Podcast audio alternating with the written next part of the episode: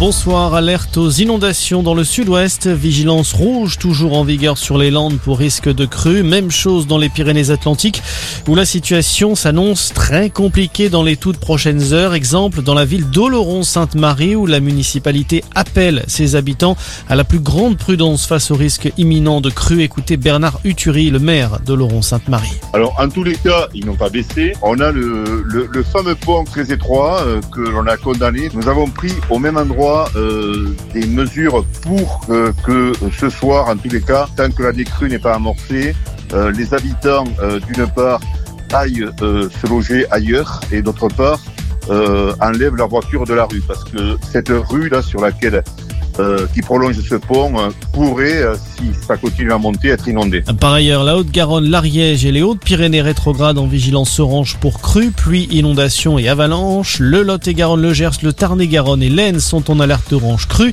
Quant aux Pyrénées-Orientales, vigilance orange maintenue pour des risques d'avalanche. Les intempéries, un souvenir encore très douloureux pour tous les habitants de la vallée de la Roya dans les Alpes-Maritimes. La tempête Alex, qui s'était abattue en octobre 2020, avait fait 10 morts et des dégâts considérables.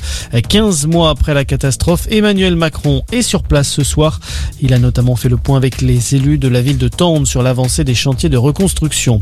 Emmanuel Macron, qui était un peu plus tôt dans la journée à Nice, à quelques mois de la présidentielle, il a multiplié les annonces sur la sécurité, à retenir notamment 15 milliards d'euros supplémentaires injectés sur 5 ans ou encore le doublement du nombre de policiers sur le terrain d'ici 2030.